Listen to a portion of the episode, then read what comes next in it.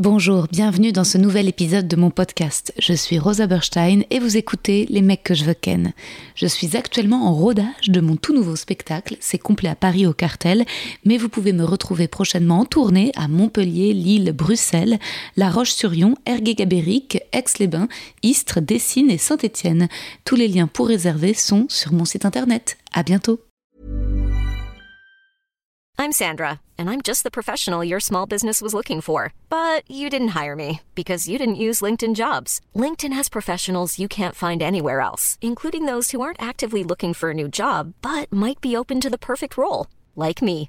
In a given month, over 70% of LinkedIn users don't visit other leading job sites. So if you're not looking on LinkedIn, you'll miss out on great candidates like Sandra. Start hiring professionals like a professional. Post your free job on linkedin.com/people today.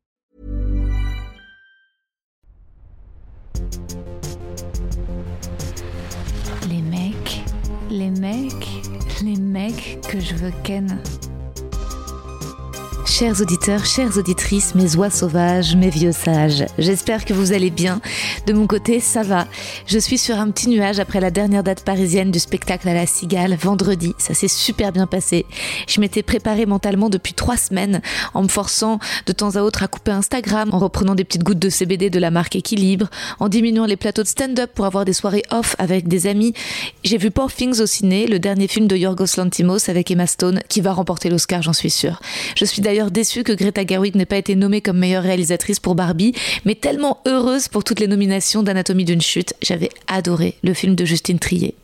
Voilà, j'ai aussi passé du temps avec mes parents, je suis allée au théâtre avec mon père, en tournée à Lyon avec ma mère, j'ai dîné avec des spectatrices incroyables à Madrid. Michael aussi s'est bien occupé de moi, on a fait des petits câlins rassurants, j'étais prête. Le jour J, Adrienne était là, Élise, des amis dans la salle, Mélodie, Julie Albertine. Julie qui connaît bien mon invité d'aujourd'hui, je suis immensément fière de recevoir dans le podcast Océan, artiste total. Après le podcast La série, aujourd'hui l'autobiographie socio-pornographique Dans la cage. Océan y interroge le lien entre violence sexuelle et fantasmes de domination, illustré par son histoire intime. Notre discussion commence par des rires qui accompagnent la lecture de mon poème, avant de parler du livre d'Océan, sa genèse, la rencontre avec son éditrice Vanessa Springora pour la collection des fauteuses de troubles. On revient sur sa série France TV Slash et Océan nous explique sa vision du documentaire, la nécessaire mise en scène du réel, l'évolution de la saison 1 à la saison 3, Faire famille. Notre entretien nous mène vers les sujets de la queer appropriation, du fétichisme ou encore du sort qu'on réserve aux chouchoutes. Océan est passionnant. Bonne écoute. J'allais le dire. c'est ce truc où t'oses pas y aller. Mais, ah bah, moi je suis dans ma tête, moi j'avais trouvé la. Ah, oh, je suis bon.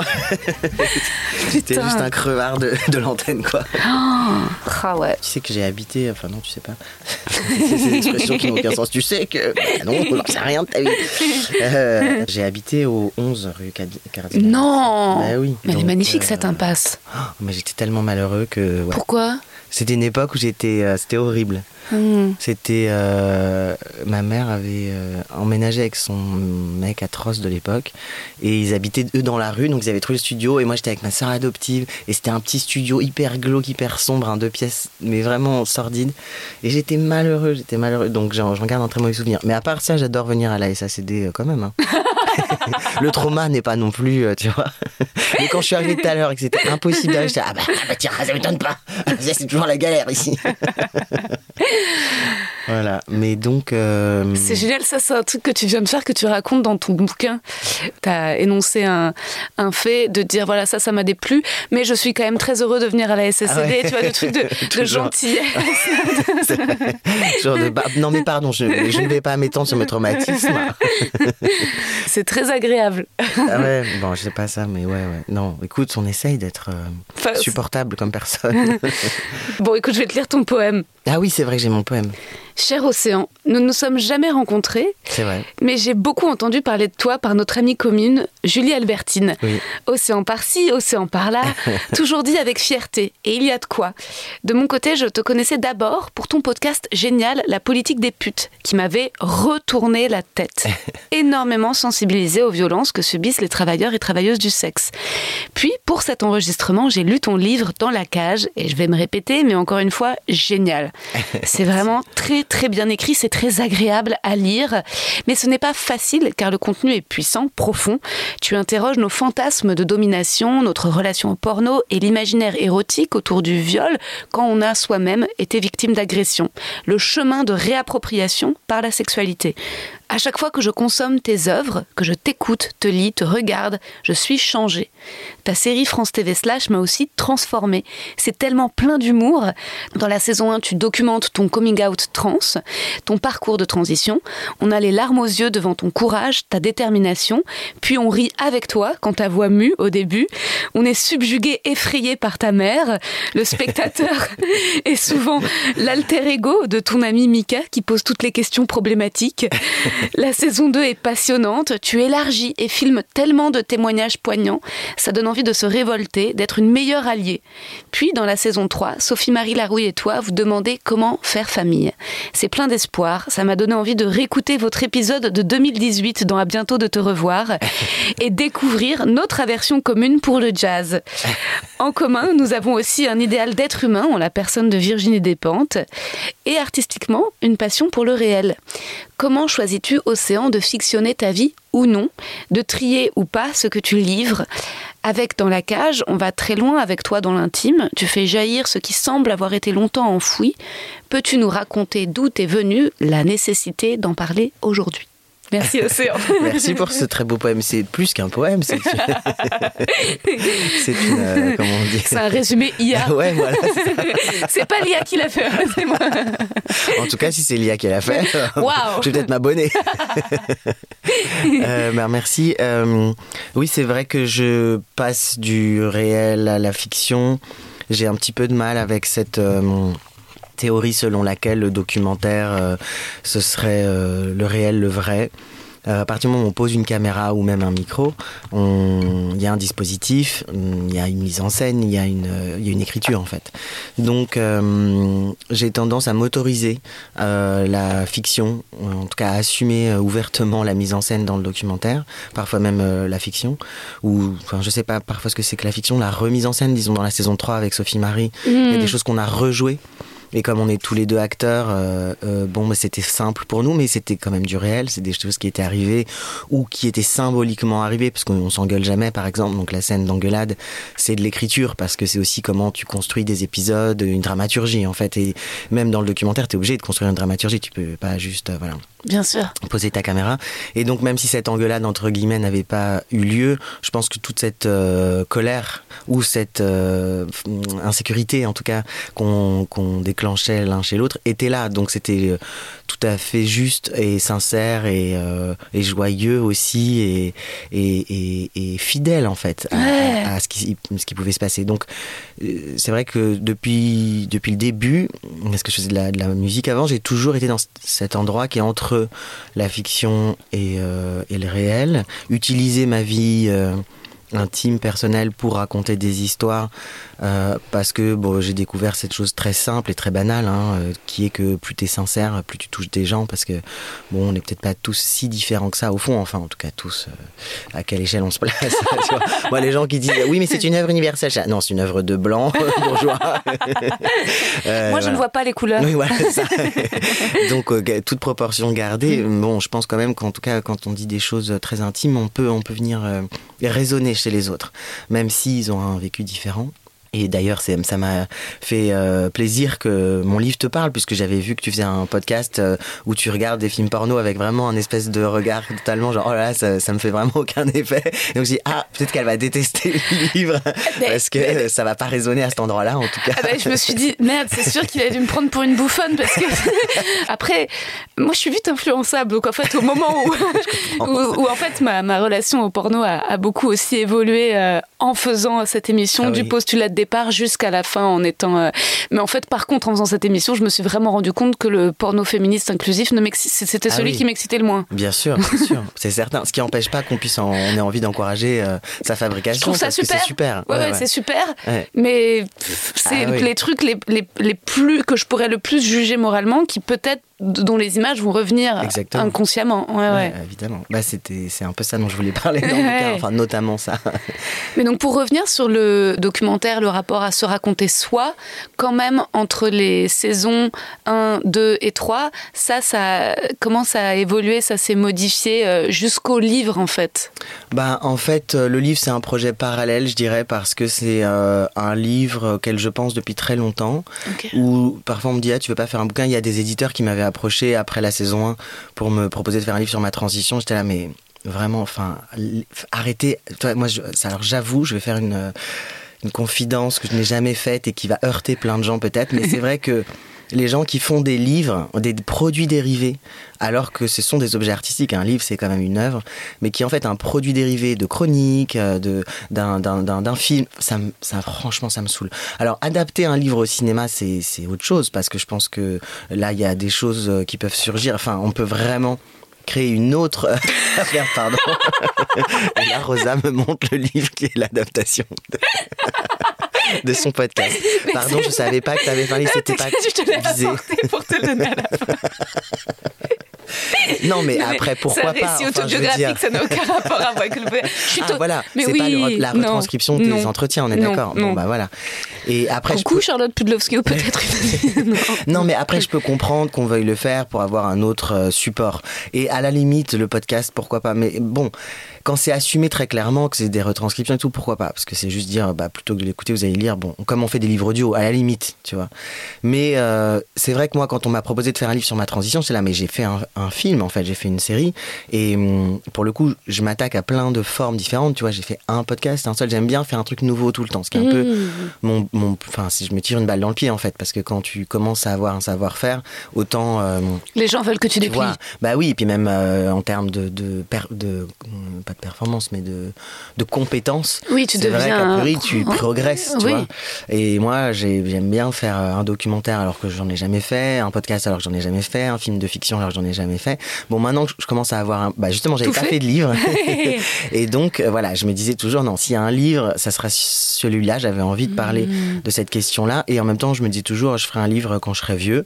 Et puis, bah, peut-être je suis vieux, en fait. C'est peut-être ça qui m'est arrivé. Donc, en tout cas, euh, c'est la rencontre avec Vanessa Springora qui a vraiment Mm. déclenché la possibilité euh, d'écrire ce, ce livre. Pour moi, hein, je veux dire, je, je l'aurais jamais fait. euh, Sans, sans ouais, elle. sans elle. En tout cas, à ce moment-là de ma vie, j'aurais sans doute encore attendu beaucoup plus longtemps.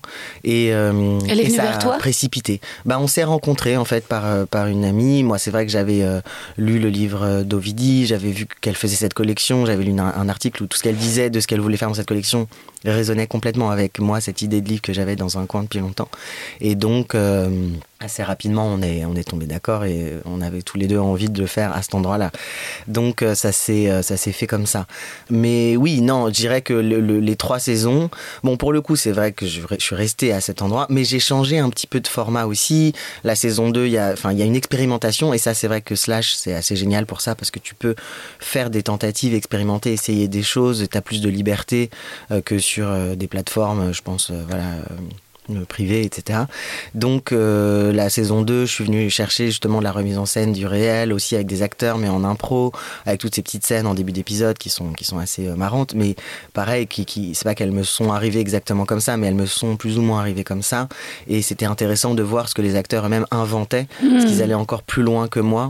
Parce qu'en fait, euh, bah, même s'ils le faisaient un peu pour rigoler, enfin, Ils improvisaient, ils mais, improvisaient, mais en ils fait, se ils allaient, ils- ouais, ils Ouais. allaient chercher des trucs euh, qui étaient tu vois, qui, était, qui avait un terreau de réalité, de un moment comment tu sexualises ou comment tu euh, méprises, euh, enfin tu vois.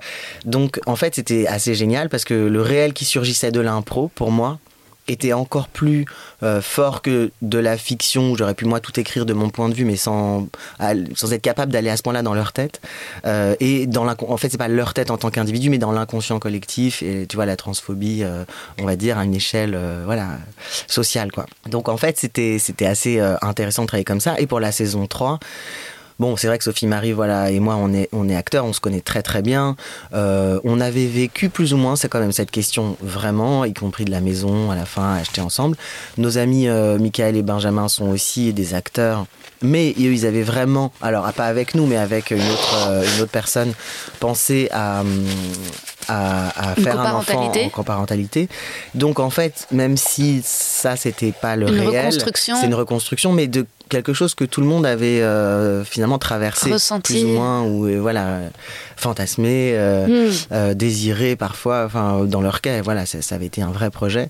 Et, et, et en fait, ils sont, ils étaient déjà en procédure d'adoption quand on a tourné, donc ils étaient beaucoup plus avancés que ça dans le projet. Donc voilà, tu, tu vois, bon, t'as as un temps très court de tournage, tu rejoues une période longue, alors que sur la saison 1, j'étais dans le temps réel en permanence, puisque évidemment, je, Ah. je filmais pendant un an et demi, tu vois, les changements physiques, tu peux pas les tricher, donc tu es obligé de tourner longtemps. Euh, alors que la saison 3, j'ai tourné sûr. comme, un, comme une fiction, donc on a eu un, trois semaines de tournage. Donc évidemment, tu rejoues des temps beaucoup plus longs, dans un, voilà.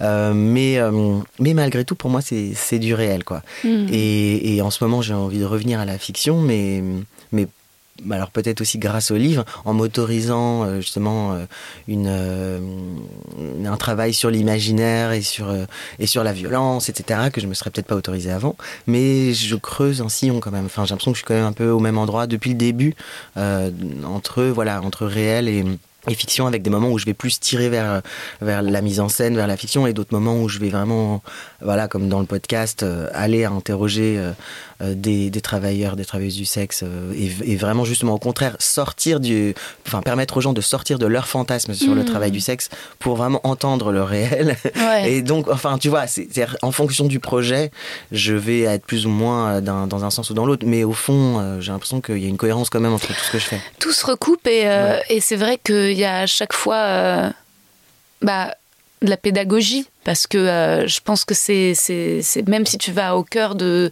de certains milieux, c'est, euh, c'est aussi pour euh, éduquer. Toujours, ouais, voilà. ouais. Et donc c'est vrai qu'on... Et, et dans ton livre aussi, tu sais... le- la, la- la qualité d'écriture en fait fait qu'on on, on y rentre et on lit ça euh, très agréablement et donc on, ça permet de comprendre les concepts ténus, fins, euh, compliqués que tu que expliques. Mais je me dis, entre la saison 1 et la saison 3 du documentaire, la saison 3 peut-être doit apporter plus de sérénité et de bonheur d'avoir cette petite distance ouais que le stress peut-être de, de tout de ouais. suite de mettre en scène son, son réel, euh, ses relations amoureuses, euh, peut-être que qui de ça devient plus pudique en fait sur certaines choses euh, saison par saison. Tu vois, moi c'est des questionnements dans lesquels je suis aussi en ce moment, vu que je travaille un peu un peu comme toi, toujours en me disant qu'est-ce que je fictionne, qu'est-ce que je raconte tel quel. parce qu'évidemment, en plus, bah, il y a aussi le, le- le risque que ça blesse. ouais Parfois, le, le plus, c'est. Tu vois, je sais plus, je racontais un truc dans- sur ma mère l'autre jour dans mon podcast, bah, elle l'a mal pris. ouais Tu vois, où j'ai fait une chronique euh, où je me suis foutu un peu de la gueule de la, de la famille de mon copain sur France Inter. Et, tu vois, les- parce que je me dis, oh, les séfarades, trop bien, je vais pouvoir me foutre de leur gueule et tout machin. qu'est-ce que tu n'as pas fait Euh, ouais, c'est pas du Ils tout passé. Je dis, ah non, mais vous comprenez pas que nous, on adore rire de vous depuis toujours et tout. Et, euh, et puis il était, ah non, mais en fait, c'est raciste. Et je suis en mode, non, non, donc bon. Et. euh, mais donc, euh, donc ouais, non, je. Par exemple, ta mère, elle, quel a été son, son rapport au fait de se voir euh, de la saison 1 à la saison 3 Bah, ma mère, elle a au moins cette qualité de, de jouer le jeu à fond et de ne pas euh, tricher. Et je pense que c'est ça qu'elle elle, s- elle pensait ou elle savait qu'elle pourrait apporter aux spectateurs, c'est-à-dire euh, pas faire semblant.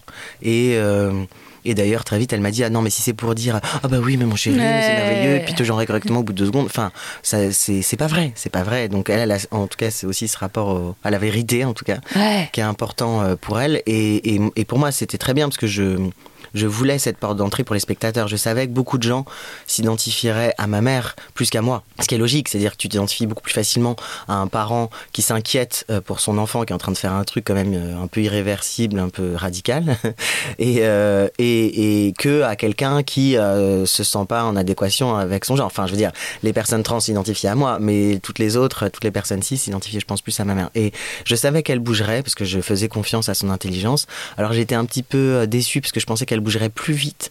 Donc j'avais imaginé, moi, bah, justement, dans mon dossier d'écriture de la saison 1, une scène finale où elle me dit Mon fils, moi, sortant de la boxe, extrêmement musclé et barbu, Pas bon, encore. pas du tout. tout a un peu raté. Les poils, la mer. bon. Mais c'est vrai que dans la saison 2, euh, je trouve que ce qu'elle dit est très beau et là encore très sincère et on voit le chemin qu'elle a parcouru. Donc pour les gens qui se sont accrochés jusqu'à la saison 2, ils peuvent euh, voir son évolution. Puis la retrouver bien bitch dans la saison 3. Enfin Ouais. super cash et tu vois, toujours très cash quoi en fait. Très cash. Très sincère. Ouais, et puis même dans la saison 2, euh, ce qu'elle dit, c'est, je sais pas si c'est problématique entre guillemets, mais moi je sentais quand elle dit là, ça va, t'es mon garçon, t'es beau. Comme si à un moment... Ah oui, non, mais elle reste problématique sur plein de sujets. mais, et, en même temps, euh, c'est-à-dire qu'on a l'impression qu'elle commence à accepter euh, la masculinité quand elle dit là, c'est là, c'est bon, là, t'es très beau. Oui, mais elle dit surtout j'ai compris que c'était à moi de faire mon chemin et pas à toi et que je t'ai mis une charge supplémentaire. Enfin, elle dit des trucs hyper importants pour les parents Enfin, en fait, moi, mon, mon hmm. objectif un peu pervers, c'était que les parents qui n'acceptent pas la transidentité de leur enfant s'identifient à elle, disent ah bah oui, ah, hein. et puis du coup soient aussi coincés avec elle après, hmm. puisque ils ont fait ce, ce, travail entre guillemets, en tout cas cette identification, et donc quand elle elle bouge, bah ça les fait bouger aussi. Bien sûr. Donc c'est ça que j'espérais en fait que et, ça a un peu marché. Hein. en tout cas, j'ai eu des retours de, de, plein de personnes trans qui m'ont dit ah oui, euh, ma mère, regardez, et puis du coup elle a aussi évolué grâce à ta mère. Enfin tu vois parce qu'il y avait cette Bien espèce sûr. de d'affection pour elle, quoi, et d'identification. Donc, elle a, quand même, elle a quand même évolué. Après, elle, dit, elle dira toujours des choses problématiques. Dans la saison 3, elle en dit d'autres. mais enfin, en tout cas, c'est voilà, c'est elle, quoi. Enfin... Oui, mais c'est très beau. Et en même temps, comme elle est très intelligente, elle ouvre des sujets où, quand justement, en fait, c'est très fort. Elle ouvre même quand elle te dit dans la saison 2, euh, peut-être qu'en fait, c'était là depuis toujours et je ne l'ai pas vu. Euh, sur, et euh, sur la question finalement, donc, de la transidentité enfant qu'elle soulève. Ou, et, et, ça, c'est. tu te dis, oui, elle elle son intelligence est assez aussi euh, folle. Quoi. Ouais, ouais, elle est réflexive, elle, euh, voilà, elle peut se remettre en question. Elle travaille sur la matière, elle ouvre. on dit ah oui tiens, c'est encore, encore, ça sera encore une autre, euh, une autre saison quoi. Ouais, ouais, ouais, on pourrait faire avec Marum. ou alors ou la transidentité chez les enfants. Oui, ah bah ça c'est sûr, on pourrait largement faire toute une saison là-dessus. Et pour l'instant, il n'y a, y a, y a, pas eu sans doute assez de choses. Mais mm. donc oui, après, bah, justement, comme la saison 1, pour répondre à ta question tout à l'heure, comme la saison 1 c'était très euh, à vivre sur le moment, sans pour le coup sans recul. Et, je pense que la force de cette saison, c'est qu'on pour le coup on sent euh, la vérité, l'intensité tout le temps, parce que rien n'est mis en scène en fait, euh, ou à peu près. Alors que la saison 3, on est sur un sujet qui est très encore sensible, mais euh, où il y a une écriture. Et j'ai passé beaucoup plus de temps à, l'écrire, aussi avec une productrice différente qui m'a beaucoup beaucoup fait travailler et poussé à travailler. C'était, je pense, une bonne chose. Euh, bon, la saison 1, de toute façon, je voyais pas ce que je pouvais travailler. Enfin, j'allais vivre et traverser cette euh, aventure folle, tu vois. mais donc la saison 2, progressivement aussi a été plus écrite. La saison 3 est vraiment avec un choix de mise en scène, une manière de filmer. Enfin, tout d'un coup, j'étais aussi fort de cette expérience des deux premières saisons, et donc je pouvais euh, réfléchir à un dispositif. Voilà.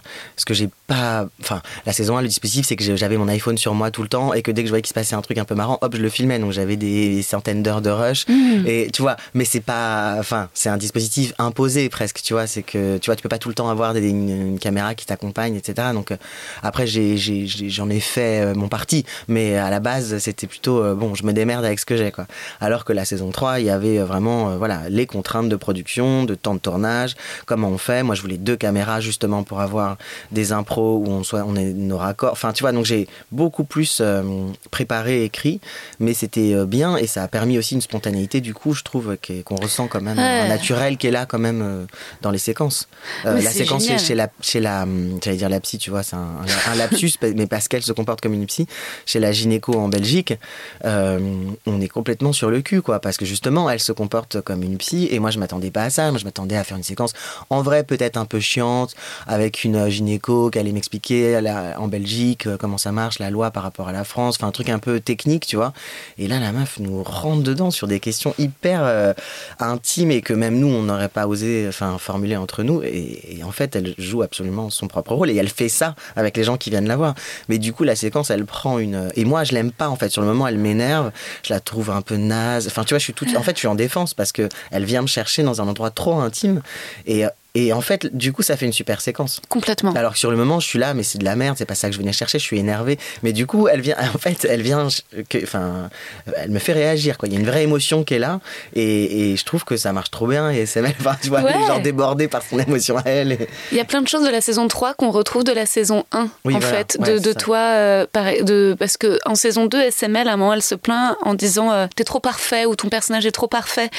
Et c'est vrai que peut-être que le rôle d'intervieweur, euh, de donner donner la parole, euh, et ben on se dit waouh, donc il, il, est tellement euh, sympa, généreux, euh, attentif, concerné, alors que hum, dans la saison 3, il y a une plus grande part d'ombre sur tes hésitations, ce que tu veux, ce que tu veux pas. Et dans la saison 1, dans ce truc au jour le jour, il y a l'immense sincérité aussi du rapport au corps et au rapport au gras, à la grossophobie intériorisée, au fait que, euh, que tu veux pas de gras, tu veux pas de gras, et, et- et ce qui est hyper touchant. Enfin, tu vois, ce qui est, ce qui est très Ah, courageux. Peu craignos. Craignos, mais mais, bon, on, est, on courageux. peut pas maîtriser tout, euh, tout ce qu'on a internalisé, quoi. Exactement, et en fait, c'est ça, ça, ça rejoint, enfin, ensuite le livre où, où j'y viendrai, mais ça, ça pose aussi les bases de, en fait, euh, euh, ne me jugez pas parce que, Ouais. en fait, il y a une société patriarcale derrière, Ouais, donc en bah fait, oui. ne nous demandez pas de ne pas être complexé euh, Ouais. par la Grèce. Enfin, c'est impossible, enfin, peut-être dans 2000 ans, tu vois, mais, mais en attendant, tu vois, Bah, Il y a des gens qui, euh, qui arrivent sans doute mieux que d'autres, mais Oui. en tout cas, ça ne nous appartient pas. Oh, pardon, Vas-y, vas-y. On coupera. c'est horrible, hein. On coupera le moment du Oh mon dieu, c'est horrible, mais sache que ASMR, ça, ASMR rhume. ça fait beaucoup de bruit. ASMR morve. Oh mon dieu, Il y a peut-être des gens, c'est leur king, peut-être tu peux les vendre, hein, ces audios. c'est sûr. Rosa Berstein. ce- podcast euh, porno, mais euh, Ouais. Ah, sale. ah bah c'est sûr. Il y a forcément un kink mort. C'est sûr.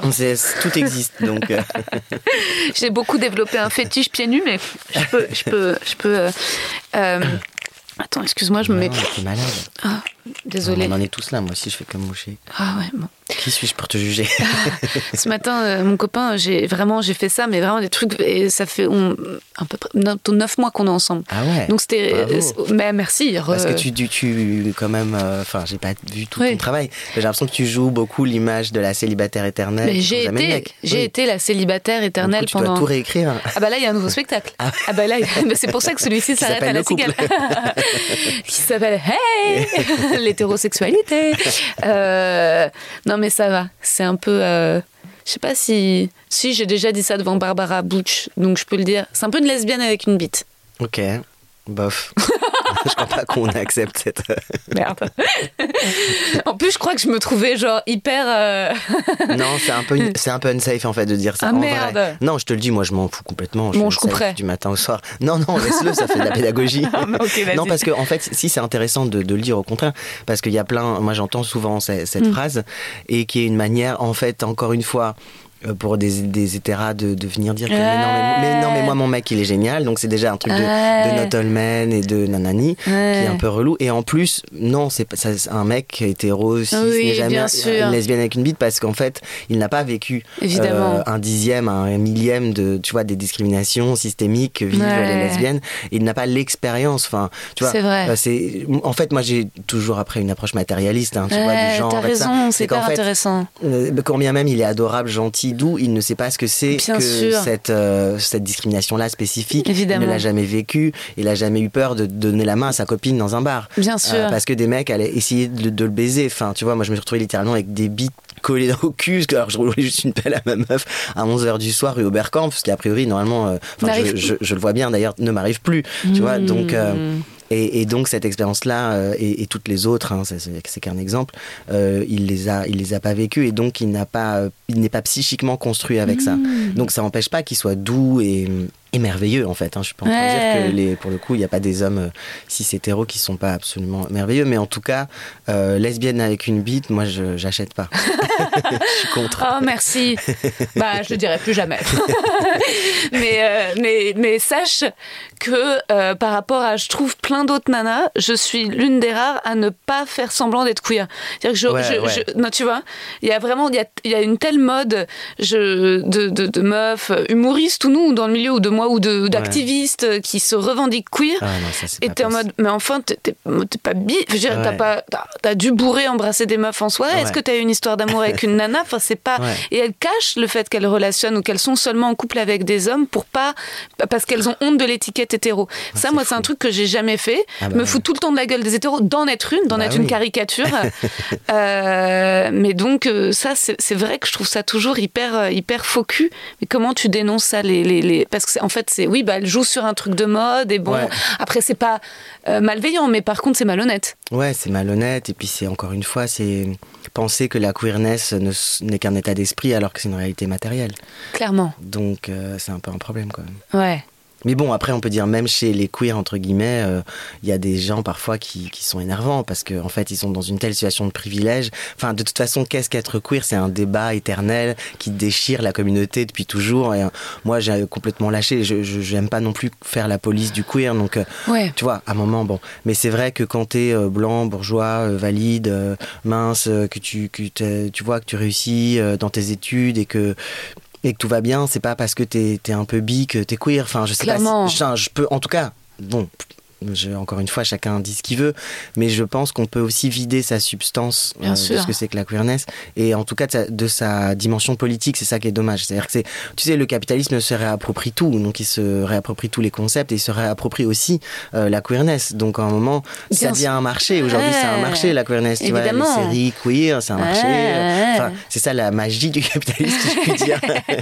Euh, et le, Ouais. le- tu vois, c'est qu'à un moment, tout est avalé. Donc, Hmm. Ça devient performatif, ça devient une posture, alors qu'au départ, c'est quand même, euh, bah voilà, encore une fois, une, une, con- enfin, une, fa- une- un être au monde qui euh, va avec une discrimination, et voilà. Bon, et après, en même temps, comme je te le dis, moi, si tu veux, la frange hyper radicale, des queers qui, qui te font la liste de c'est quoi un bon queer, qu'est-ce que c'est qu'un vrai queer, et que si t'es pas ci, ci et ça, t'as pas autant de discrimination. Bon, ça fait chier aussi, c'est pas très intéressant. Donc, je, je dis pas ça pour, euh, voilà, justement. euh, Oui, la pureté cas- militante. Ouais, la pureté Oui, militante, oui, moi, euh, bon. c'est bon, j'ai compris Bah, euh, les limites que, aussi, tu vois. Moi, dans ce cas-là, je suis ouais. le, le pire de tous. Euh, oui, je suis un euh, bourge, j'ai un passing. T'es blanc, Je suis blanc, ouais, tu vois. t'es qui- beau. tu vois, ouais. Enfin, je, m'en sors. J'ai du réseau. Enfin, par rapport à plein d'autres queer, des entre guillemets plus vrais queer que moi, Ouais. je suis euh, juste un bourgeois finalement. Et je comprends. Enfin, c'est ok, moi, qu'on me renvoie ça. Bon, après. euh, C'est du rail. je- J'ai quand même euh, cette donnes beaucoup la parole. de la trans. Oui, non, mais je fais des trucs après Ouais. euh, à mon échelle. hein. donc c'est pour ça, faut ni trop se la raconter et penser que Ni trop voilà, s'excuser. ni trop s'excuser. Ah parce oui. qu'à un moment, Non, tu ne vis plus. Tu ne vis plus. Voilà. Après, quand t'es hétéro dans ta vie, quand bien même euh, t'as un imaginaire, tu vois. Euh, plus complexe ou que t'as en effet eu des aventures ou que t'as baisé un peu vite fait avec des meufs quand t'es une meuf je trouve dire que t'es queer quand t'es hétéro c'est un peu abusé quand même De ouf. non, mais moi, je trouve ça c'est moi c'est ma, hyper. c'est ma limite je dirais que c'est ça ma petite limite Mais grave.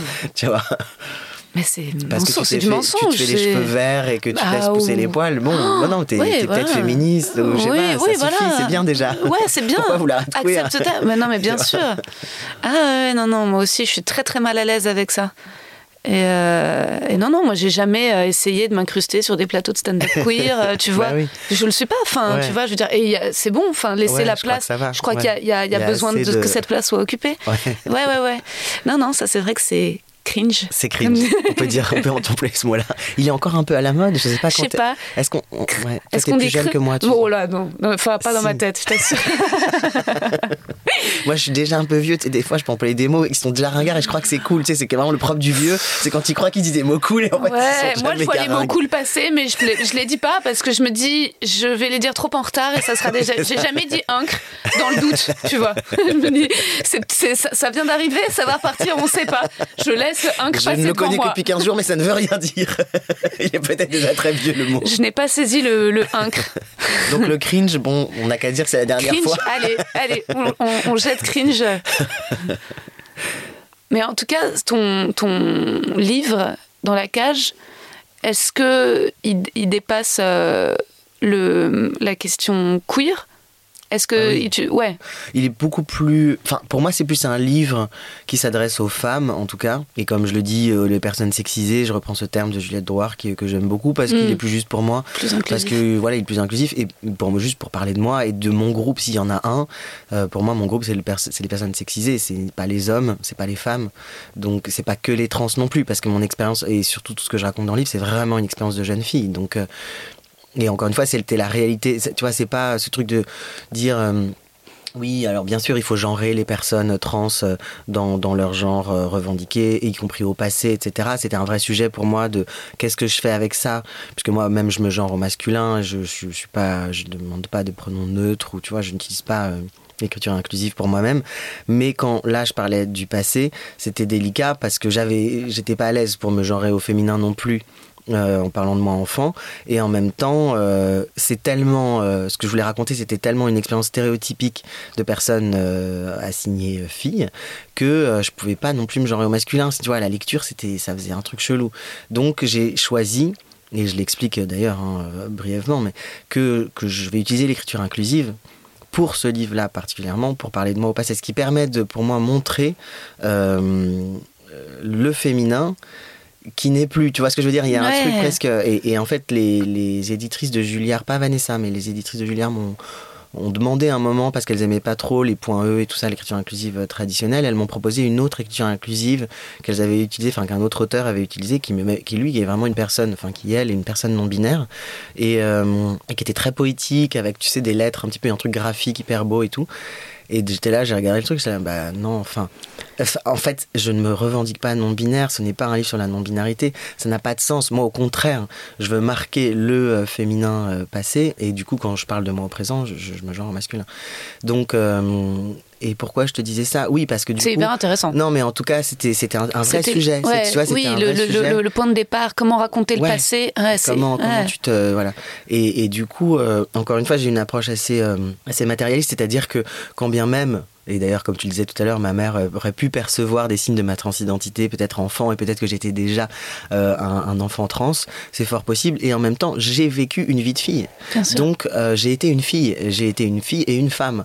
Euh, parce que là j'ai vécu cette vie là alors j'ai été une femme lesbienne j'ai été voilà. Mais je, je pour moi, c'est, je, je ne peux pas nier cette expérience-là, avec euh, sa particularité, en effet, qui était que peut-être, en effet, il y avait déjà un homme trans euh, qui était là, qui attendait de sortir, mais je ne le savais pas moi-même, parce que je n'avais pas la possibilité de le penser. Parce qu'il n'y avait pas de représentation, il n'y avait pas moi un homme trans, je savais pas ce que c'était à 20 ans. C'est aussi pour ça que j'ai fait ma série, tout bêtement, c'est de me dire, putain, j'aurais vu ça à, à 17 ans, euh, franchement, tu vois, j'aurais sans doute transitionné beaucoup plus jeune, c'est fort possible, en tout cas, tu vois. Ouais. Mais j'avais, j'avais pas. Donc maintenant, il y a beaucoup plus de ressources. Il n'y a pas que moi, évidemment. Mais je sais aussi que ça a aidé, euh, parce que c'est les retours que j'ai eu, plein de jeunes à se dire, oh oh. C'est ce que je suis. tu vois, genre. Et oui, si, c'est cool. ouais, c'est génial. Dans le livre, tu, si, euh, à un moment, un- un- c'est c'est tout nouveau, c'est qu'en fait, donc même quand tu sais, donc tu pressens que tu es lesbienne, mais même tu pressens une transidentité dans le fait de regarder les corps d'hommes et qui donc, Ouais. d'apprécier la beauté non pas par désir mais par volonté de l'acquérir. Ouais, ouais, par désir mimétique. Ouais. Et, et donc le livre, il parle de cette expérience-là. et pour moi, cet euh, imaginaire sexuel, c'est vraiment quelque chose euh, de la fille-femme que j'ai été et qui n'a pas changé avec ma transition.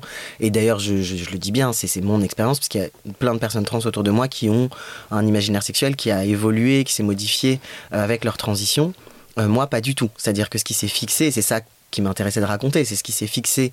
Euh, et à partir du moment où je considère que euh, ces fantasmes-là dont je parle, qui sont une catégorie spécifique de fantasmes, euh, qui sont pas les fantasmes qui sont en continuum avec notre désir, mais les fantasmes qui viennent réparer le trauma, ceux-là, en fait, ben, justement parce qu'ils viennent réparer un trauma éternel, entre guillemets, ils n'évoluent pas. Et donc, il n'y a aucune modification de cet imaginaire-là parce que je transitionne.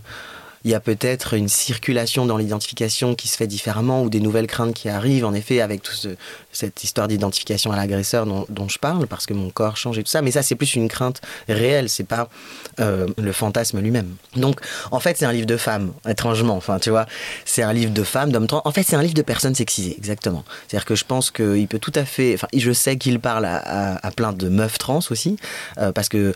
euh, c'est toujours important de rappeler que parce que quand moi je dis j'ai été une femme etc ça peut parfois servir un discours transphobe un discours turf qui elle inverse en miroir ce discours là sur euh, les trajectoires de femmes trans en disant elles ont été euh, assignées hommes, ce sont des hommes et ce seront toujours des hommes, euh, euh, ou des, hommes déguisés en femmes, etc.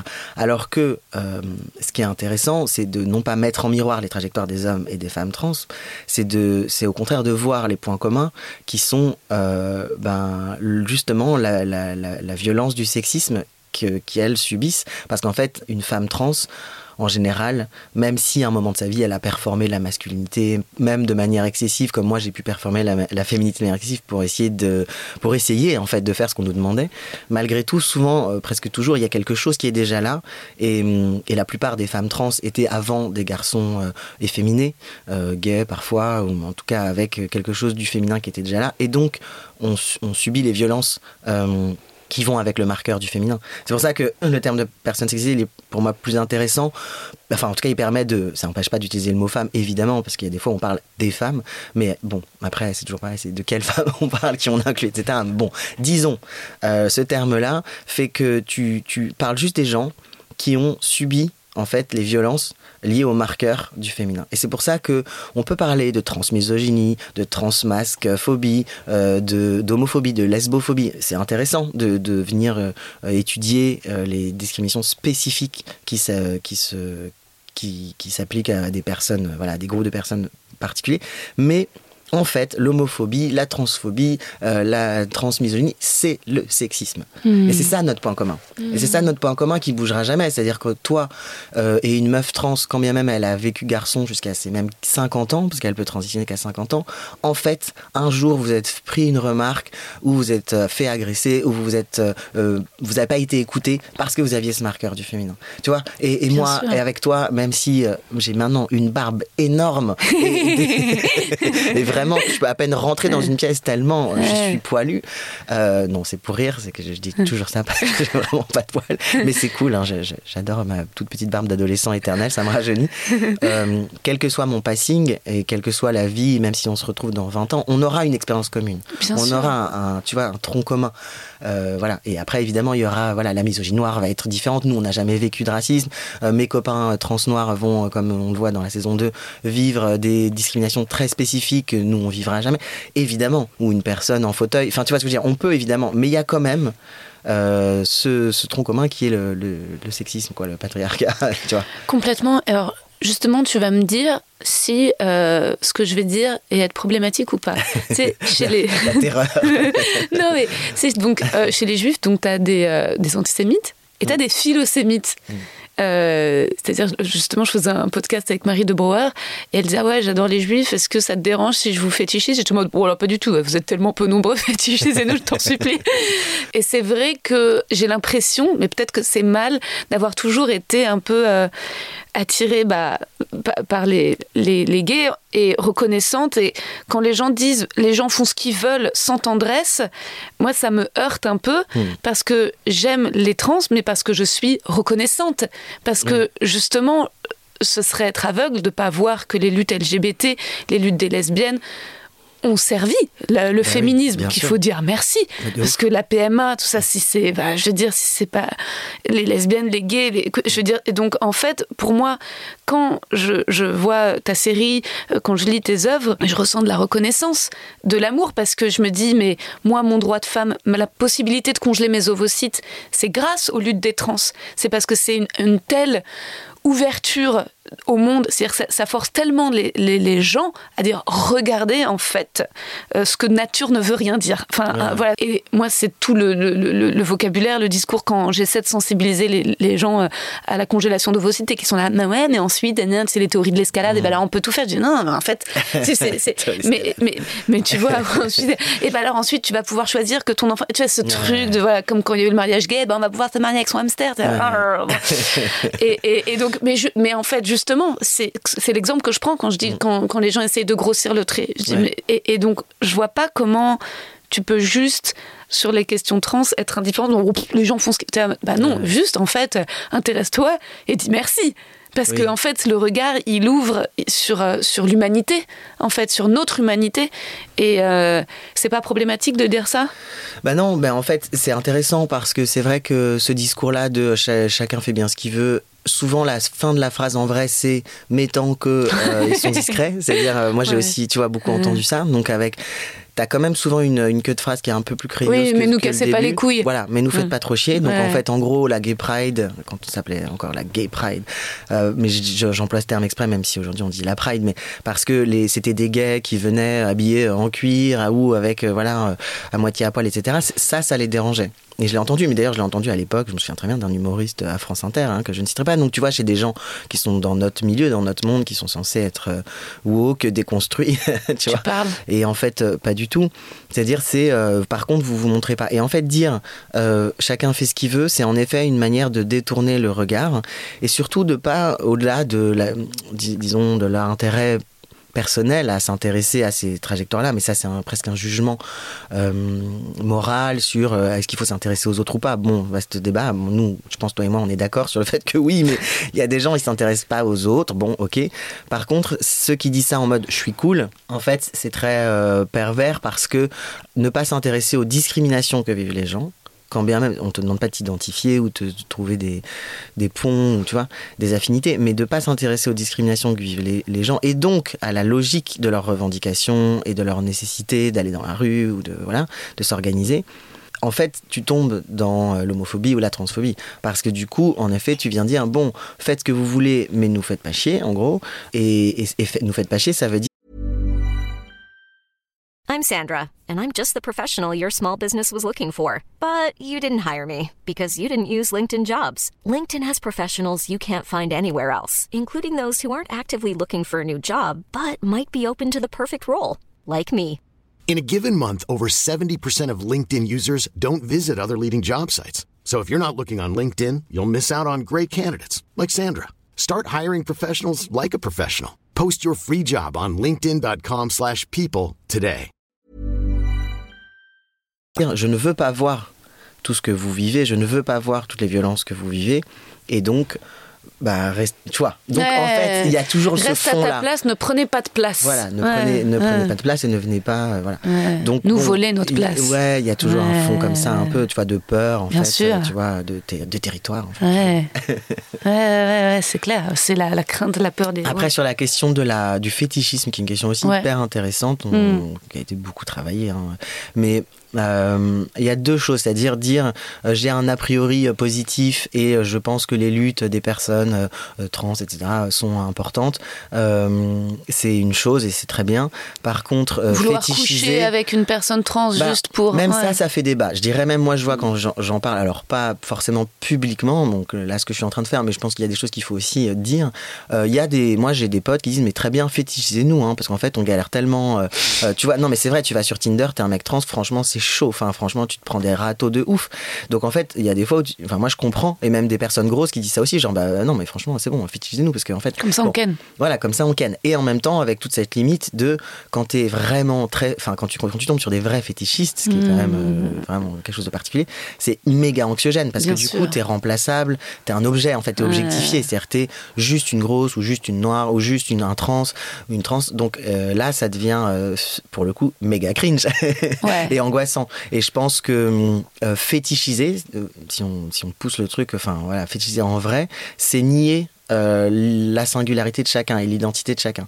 Et moi d'ailleurs, je fétichise pas ma commune. Il y a des personnes trans méchantes, malveillantes, mauvaises. Il y a des, tu vois, il y a des PD ignobles, il y a des Gwyn ignobles. Enfin, tu vois, et bon, je me permets de dire Gwyn euh, parce que je suis aussi euh, encore Gwyn. J'ai mon passé de Gwyn qui m'autorise à le dire, hein, je précise. Mais je veux dire, évidemment, on est des humains. Et, et d'ailleurs, tant mieux qu'on puisse dire ça, c'est-à-dire justement de pas euh, commencer à, à généraliser parce que c'est ça le problème dès que tu généralises Ah oui, que ce soit sur les juifs ça euh, devient, les trans euh, c'est pareil c'est oui. les juifs sont comme ça les trans sont comme Bien ci sûr. Bon là Ça c'est vient de comme le racisme à un moment où les noirs n'avaient que des rôles de gentils. voilà c'est ça c'est à Ouais. dire euh, c'est toujours ne pas oui, ne pas avoir toute l'étendue du Bah, bien sûr du et spectre. donc vouloir à tout prix voilà être avec un trans ou un juif peu importe bon c'est quand même c'est un, c'est un problème c'est un problème pour toutes les personnes voilà mais après de de- d'avoir un a euh, positif parce qu'en fait tu sais que ces personnes je sais pas comment dire par exemple je dis un truc peut-être pareil qu'on pourrait dire problématique je sais pas mais moi quand je croise une personne noire euh, je suis plus souriant mais juste parce que, mais pas parce que je me dis, ah, le gentil, non, c'est peut-être un connard, peut-être une connasse, c'est pas ça. C'est juste que je sais que cette personne va plus se prendre des regards euh, agressifs, va se faire euh, bousculer. Enfin, donc moi, je fais plus attention, enfin, noir ou racisé, ou enfin, tu vois, euh, ou grosse, peu importe. C'est genre, les personnes dont je sais qu'elles vivent des discriminations, je, je fais plus gaffe.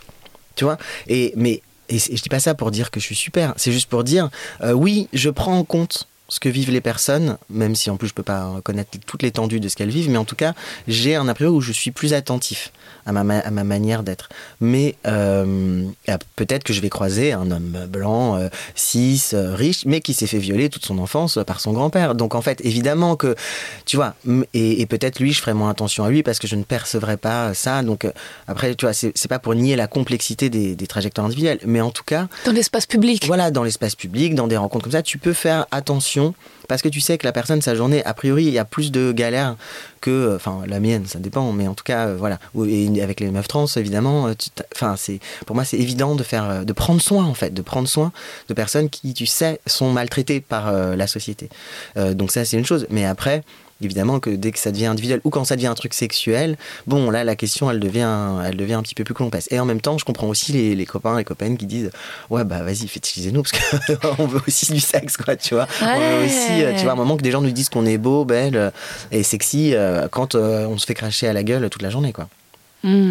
Mais bon, moi j'avoue, les, les fétichistes, fétichistes euh, ça me fait plus surflipper. Enfin, tu vois, je trouve ça un peu anxiogène. bien sûr. T'es déshumanisé en fait.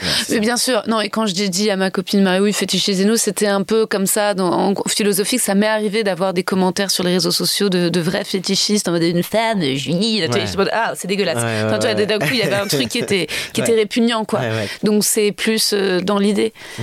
Et pour revenir au livre, euh, c'est fou que ce soit Vanessa Springora, ton éditrice, parce qu'au final, justement, au cœur du livre, il y a la question du consentement, puisque c'est des abus sur une jeune femme mm. à l'époque. Et euh, il y en a plusieurs, mais il y en a un particulièrement euh, à l'adolescence, au moment où tu fais de l'équitation. Et ça doit être pas facile à, à écrire ou à raconter parce que c'est hyper juste. Et ce qu'il y a de, très beau, c'est que c'est pas pathos ni dramatisé. C'est très factuel. Et donc, euh, on ne pleure pas, on se voit. Je sais pas comment on se voit. Ça, j'ai ressenti un peu ça récemment euh, avec un, film dont j'ai beaucoup parlé, c'est How to Have Sex. Ah, euh, et, où en fait, elle, alors il y a une zone grise parce que elle est vierge et donc elle va dans ses festivals, dans ses soirées et en fait elle elle veut, mais pas de cette manière-là. Bah oui. Enfin tu vois. Et donc et, sauf qu'elle euh, et elle est majeure, mais elle ne euh, sait pas comment dire non ou ou même si elle a dit oui, elle aurait voulu que ce soit autrement. Ouais, bien sûr. Et donc en fait, mais c'est pas euh, le viol, euh, comment dire, évidemment, qui au final est assez rare dans la vie de mais, mais, et donc ces récits-là sont hyper importants parce que c'est ce qui nous, c'est les récits en fait euh, pour les personnes sexisées. En effet, quand mm. tu les lis, hein, il y, a, un effet où, tu, revois toute ta vie avec euh, ce que j'ai encaissé comme ouais bon bah pas cool et tu dis oh, oh, en fait est-ce qu'on a tous, tu vois, dans quelle mesure là, ça, peut nous permettre de refaire le film de notre existence Et C'est euh, marrant parce que c'est le retour qui me revient le plus de lectrices, hein, parce que c'est surtout les meufs qui lisent, c'est ça, c'est dire putain, en fait, ça m'a fait repenser à ma vie et j'ai revu des choses et en fait qui n'étaient pas du tout ok et j'ai compris euh, que c'était pas ok en fait. Et, et, et, ce que ça m'avait peut-être plus impacté, en tout cas que ça m'avait forcément impacté à un endroit, tu vois, même si je suis pas forcément traumatisé. Mais euh, et, ça me fait plaisir. Enfin, ça me fait plaisir. Je suis désolé parce que du coup, ça fait sûrement des moments pas très agréables pour les personnes. Mais je pense que c'est euh, important de comprendre ce qu'on a vécu et comment et pourquoi aussi on a vécu ça et, pourquoi on nous a appris à accepter de vivre ça surtout c'est ça et donc comment ça peut nous impacter encore aujourd'hui à un certain endroit quoi donc euh, oui, oui, je pense. En fait, si tu veux, c'était pas dur à écrire justement parce que j'ai euh, c'est un peu ce que j'essaye d'expliquer dans le livre, une, une relation complètement euh, froide et distante avec ces événements, parce que je les ai mis à distance, en fait. Je les ai tout de suite mis à distance et je ne me suis jamais dit sur le moment, je souffre.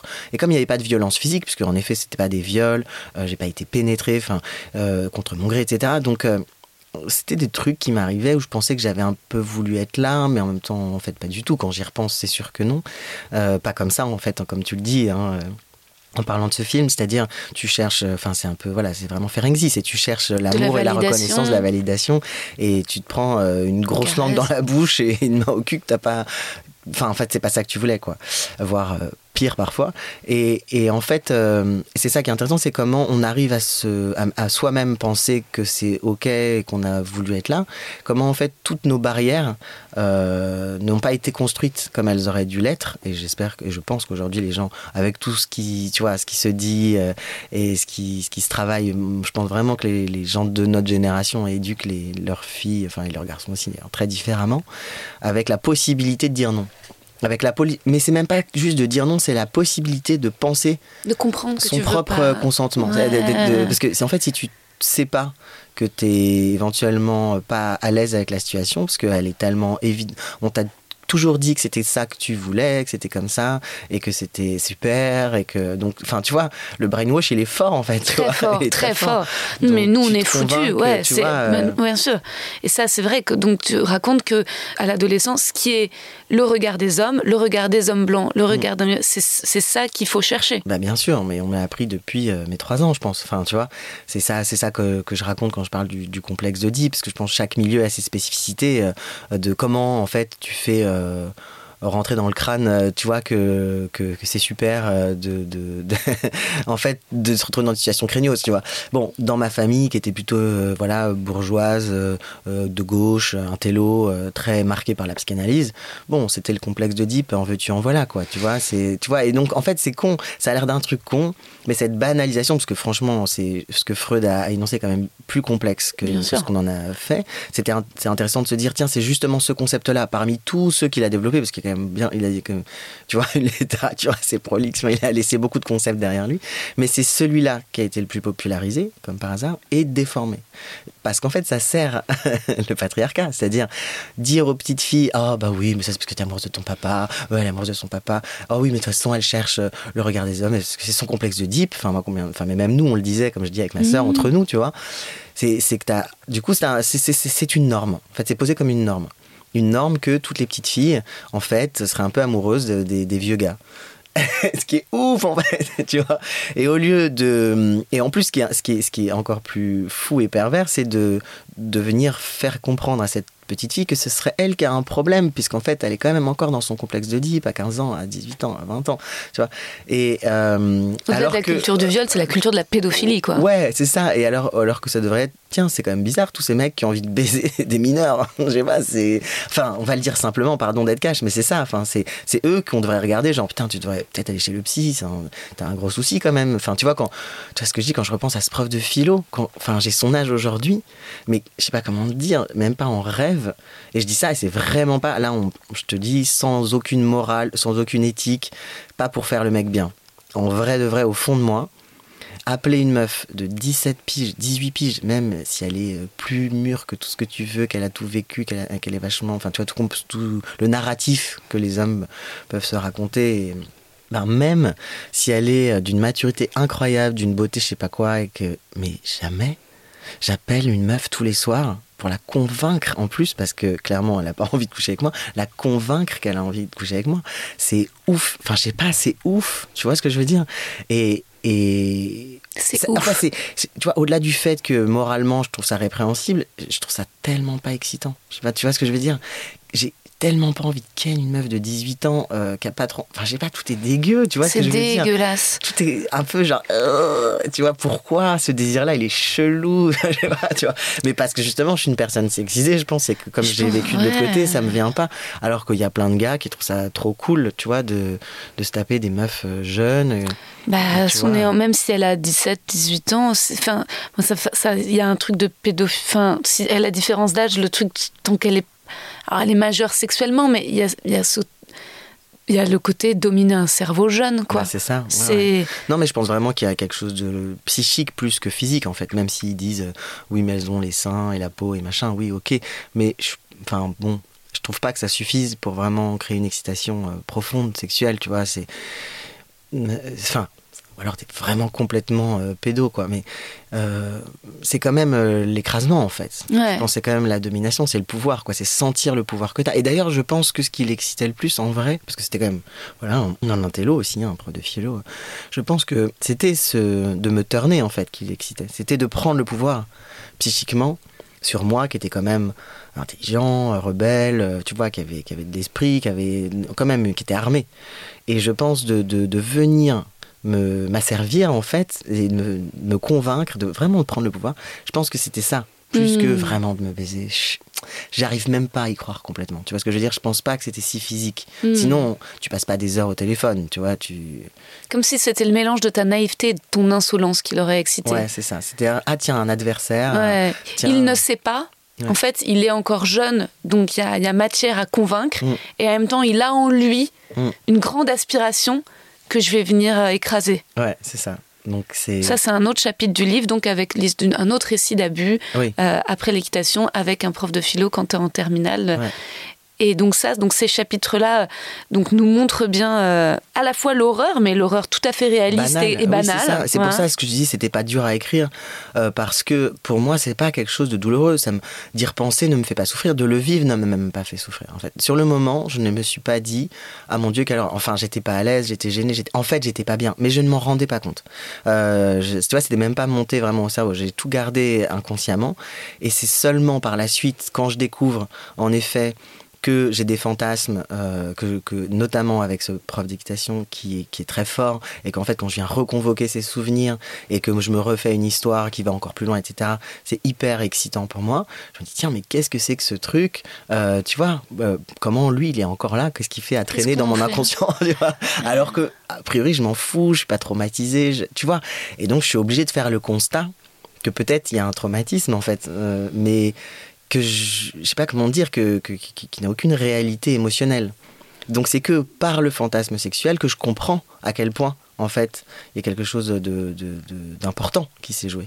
Euh, tu vois que j'ai sous-estimé en fait peut-être toute ma vie, enfin très longtemps en tout cas. Et, et du coup c'est intéressant. Enfin en fait c'est ça qui m'intéresse. C'est pour ça, c'est pour ça que je dis c'est pas un livre MeToo, c'est pas un livre où ah Océan vient nous raconter les trucs. a eu. Bon je les raconte, mais en fait je les raconte presque de manière chirurgicale, euh, analytique, essayer de comprendre tiens qu'est-ce qui s'est passé, qu'est-ce qui s'est joué. Et en fait ça ne m'intéresse de les raconter que pour parler ensuite de la question des fantasmes. C'est ça vraiment moi Bien mon sûr. sujet. Donc après, je pense que c'est quand même intéressant parce qu'en effet, ça permet de réfléchir. Il y a une, euh, une personne qui m'a interviewé dans une librairie qui, qui m'a dit un truc très juste sur le, concept de la chouchoute dont je parle justement avec ce prof de philo.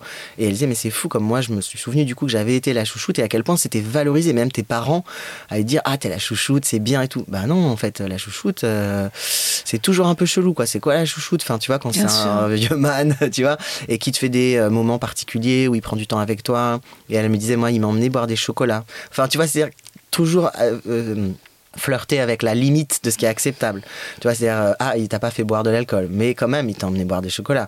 Pourquoi un prof va aller boire des chocolats avec une élève de terminale Tu vois, je veux dire, c'est quand même parce que c'est sa chouchoute. Ah bon, oh, et hop, fin de, tu sais, genre le cerveau s'éteint. Et genre. puis c'est toujours de la Alors qu'en faute de fait- la chouchoute, parce que si tu racontes ça, on Oui. te dira mais toi, est-ce qu'au fond tu voulais pas être la chouchoute de ton papa Et comme t'as pas ça. réussi à être la chouchoute de ton papa, t'as pas voulu, t'as voulu être la chouchoute des profs, donc c'est toujours la- de Oui, ta faute. C'est toujours de ta faute, de toute façon. Et puis, de toute façon, t'as été dans le café et t'as bu le chocolat. hein, Tu l'as bu le euh, chocolat, tu l'as bu ou pas le chocolat Et si c'est pas une attitude de petite pute, ça Tu portais une jupe en buvant le chocolat Bon bah alors Et ces chapitres sont essentiels, en effet, parce ils- sans ces chapitres, on n'a pas le, le développement le, jusqu'à la question du fantasme, parce que c'est un sujet tabou que Ouais. tu abordes, c'est hyper Oui. courageux. Le fantasme du viol. Ouais. Et ça, c'est vrai que c'est génial, parce que en plus, toi qui es une figure militante, politique, tu pourrais ne pas faire ça, en Bah parler oui. à tes amis et garder ça. Mais tu dis non, non, je fais ça, je pose ça là, Mm. tu vas, tu te mouilles, pour que toutes les personnes comme Ouais. moi qui, pe- qui peuvent ressentir de la honte en fait Ouais. quand elles sont excitées par ces images-là, Ouais. comprennent d'où elles viennent et pourquoi en fait. euh, ça reste un fantasme. Et- et ça, je trouve ça hyper courageux, en fait, hyper généreux. Ouais, bah merci. Bah en fait, courageux. Bon, euh, oui, j'ai eu des petits frissons à des moments, tu vois, à me dire bon, comment ça, ça va être perçu. Mais après, je pense que le livre euh, m'a aussi permis justement d'articuler très clairement euh, et sans ambiguïté, justement. En fait, c'est- c'est presque même un outil pour moi pour contrer les discours masculinistes qui viennent dire non mais vous voyez bien, vous fantasmez là-dessus, c'est qu'en fait au fond vous avez tout envie de vous faire violer, etc. Qui est un discours très très classique, très banal euh, des, des masculins et, euh, et qui en fait vient nous, nous mettre mal à l'aise parce que justement sait pas forcément enfin, trop comment y répondre, où on fait euh, genre, mais non, pas du tout, hein, alors qu'en fait, on sait très bien que si ces fantasmes, en fait, ils sont là. Donc, quelque part, ça vient toucher un endroit que, voilà, où ça nous met un peu en. Voilà. Et donc, moi, je voulais euh, donner un outil pour. euh, répondre à ça et, ce que j'ai peut-être pas dit de manière aussi claire que maintenant que voilà que j'en parle etc que je fais beaucoup de rencontres avec le livre mais maintenant ce que je dis qui, me semble être vraiment le plus simple et le plus juste et le plus facile à, à utiliser c'est de dire comme par hasard on manque de vocabulaire à cet endroit-là alors que la langue française est si riche tu vois elle est, on a tellement de mots de synonymes pour à peu près tous les concepts et étrangement comme par hasard sur le fantasme il n'y a qu'un mot alors qu'en fait, à mon avis, il faudrait deux mots distincts, voire même trois, quand si on parle des phobies d'impulsion, on peut en parler après. C'est-à-dire que le mot fantasme, euh, il est insuffisant. Parce qu'en fait, le mot fantasme, au départ, il désigne des désirs euh, qu'on a et qu'on n'ose pas ou qu'on n'a pas pu encore passer à l'acte. C'est-à-dire, euh, ce que je dis, moi, mes premiers fantasmes, d'ailleurs, sont vraiment des fantasmes au sens traditionnel, au sens numéro un, je dirais, qui est euh, j'ose pas vivre mon homosexualité, je suis attiré à l'époque par des filles et j'ai peur, donc je fantasme sur ma meilleure amie, je fantasme, voilà, comme euh, voilà, t'es hétéro, tu fantasmes sur un mec, mais en fait t'oses pas l'approcher, nanana, bon, le fantasme de base, euh, qui peut devenir par la suite euh, ce qu'on nous raconte dans toute la presse féminine de euh, votre fantasme de faire un plan à trois, votre fantasme de baiser avec un inconnu dans le train, etc. Qui peut en effet être un vrai fantasme qu'on ne passe pas à l'acte parce que socialement euh, c'est jugé répréhensible ou qu'on a un peu peur ou que voilà. Bon, ok, ça c'est un mot. Mais en fait après, moi les fantasmes dont je parle, ce sont d'autres fantasmes. Et donc en fait il faudrait qu'il y ait presque un autre mot qui n'existe pas, euh, qui sont euh, en fait des fantasmes qui ont une fonction de réparation et qui eux viennent répondre à l'angoisse. C'est-à-dire, on est exposé aux violences patriarcales, qu'on les ait vécues directement ou indirectement. À un moment, en fait, je me suis aussi, ce qui m'a donné la force d'écrire le livre, c'est de me rendre compte que je connaissais des gens, des femmes euh, qui euh, n'avaient pas été, euh, qui n'avaient pas vécu elles-mêmes directement de situations vraiment craignos, même un peu craignos comme moi, mais en fait qui avaient ces mêmes fantasmes. Parce qu'en fait, je, la menace que ça arrive, on la ressent euh, tous. Enfin, c'est dire, c'est impossible d'y échapper. Le regard des adultes sur toi, enfant, il y en a toujours un moment qui est un peu chelou. Il se passe des trucs, ça peut être dans la rue, ça peut être dans ta famille, ça peut être euh, à l'école, ça peut être, mais en fait, c'est là. Donc en fait, et ça met une pression très forte sur les épaules. Donc en fait, euh, le viol ou l'inceste ou la menace du viol et de l'inceste, elle est, enfin c'est ce qu'on appelle la culture du viol et de l'inceste. Donc on est dans cette culture, donc cette angoisse-là, elle existe, et ces fantasmes répondent à cette angoisse. Donc en fait, c'est des, fantasmes qui viennent euh, permettre au cerveau sur le moment de reprendre le pouvoir. Ah, j'ai peur d'être violé, donc je vais m'imaginer dans un gangbang euh, contre mon gré, nanani. Ah, on m'a appris que les hommes noirs étaient des agresseurs sexuels. Ah, bah je vais fantasmer sur un homme noir qui, nanana. enfin, tu vois, donc c'est traversé par le sexisme, mais aussi par toutes les autres discriminations aussi, les rapports de force, tu vois. Donc et c'est ça qui fait que le porno, du coup, euh, nous influence, et nous influence dans notre imaginaire aussi, mais parce que le porno est à l'image de la société. C'est-à-dire que tout. Alors après, tu as des kings très particuliers, tu peux retrouver des, des- des sous-groupes, euh, tu vois, spécifiques, mais globalement, c'est quand même une mise en scène de. euh, Cathartique. cathartique. Et donc, en fait, cet attrait pour le porno, alors même qu'il est à- il va à l'encontre de nos valeurs, et alors même que ce qui est représenté est à l'opposé de nos pratiques euh, sexuelles à nous, qui sont. Plus que tout, euh, qu'on- basé- enfin voilà, où c'est ça notre obsession numéro un, je dirais, c'est quand même euh, le consentement, le bien-être, etc. Et, et, et bien, on- ces fantasmes-là permettent de euh, ouais, libérer, libérer une angoisse. Et, euh, et, dans, et, dans, et au moment où on regarde le film, du fait que on se dit c'est un film, donc il y a un cadre, on peut arrêter quand on veut, enfin tu vois, on peut se raconter, enfin notre cerveau en tout cas peut se raconter qu'il a le contrôle. Et c'est vrai que tu décides euh, d'ouvrir cette fenêtre, euh, tu vois, en navigation privée qui vas regarder un porno ou pas, tu décides de ce que tu vas regarder. Donc tu as une sensation de contrôle, même si évidemment les conditions de fabrication sont, déplorables. Encore une fois, là je suis pas dans la question morale, éthique, etc. que, que- qu'on peut discuter aussi. Mais que ce soit en regardant du porno ou en, fantasmant, en fait, tout d'un coup, là, le fantasme, il a une fonction, et il a une fonction importante. C'est pour ça que quand les gens me disent, oui, mais du coup, est-ce qu'il faut rééduquer aussi notre... euh, notre inconscient Est-ce que vous pensez qu'on devrait euh, euh, se, justement euh, s'imprégner d'autres images, ce qui ne sont pas dans la domination, etc., comme le propose justement le porno queer, féministe, éthique, ou le post-porn, ce qu'on appelle le mouvement post-porn, où il y a des gens qui vont peut-être faire l'amour dans la nature ou sans génitalité, etc. moi, je trouve ça super que tous ces films existent, que voilà qu'on puisse s'intéresser ou justement chercher un imaginaire autre, mais je crois pas que ce soit euh, si important et je me demande même si euh, c'est pas quelque chose qu'il faut au contraire accepter, faire la paix avec, parce que euh, re- reconnaître la fonction thérapeutique et reconnaître que, en fait, tant que cette violence elle est là dans notre société, je vois pas très bien comment on va y échapper. Donc en fait, il me semble plus intéressant plutôt que de vouloir à tout prix euh, sortir de cet imaginaire violent, etc. Au contraire, dire ok, ça c'est à cet endroit-là, j'ai le droit. Ça a sa place. Ça fait chier, c'est pas cool, et ce qui se raconte dans, dans ces fantasmes ou dans ces pornos sont pas des trucs chouettes.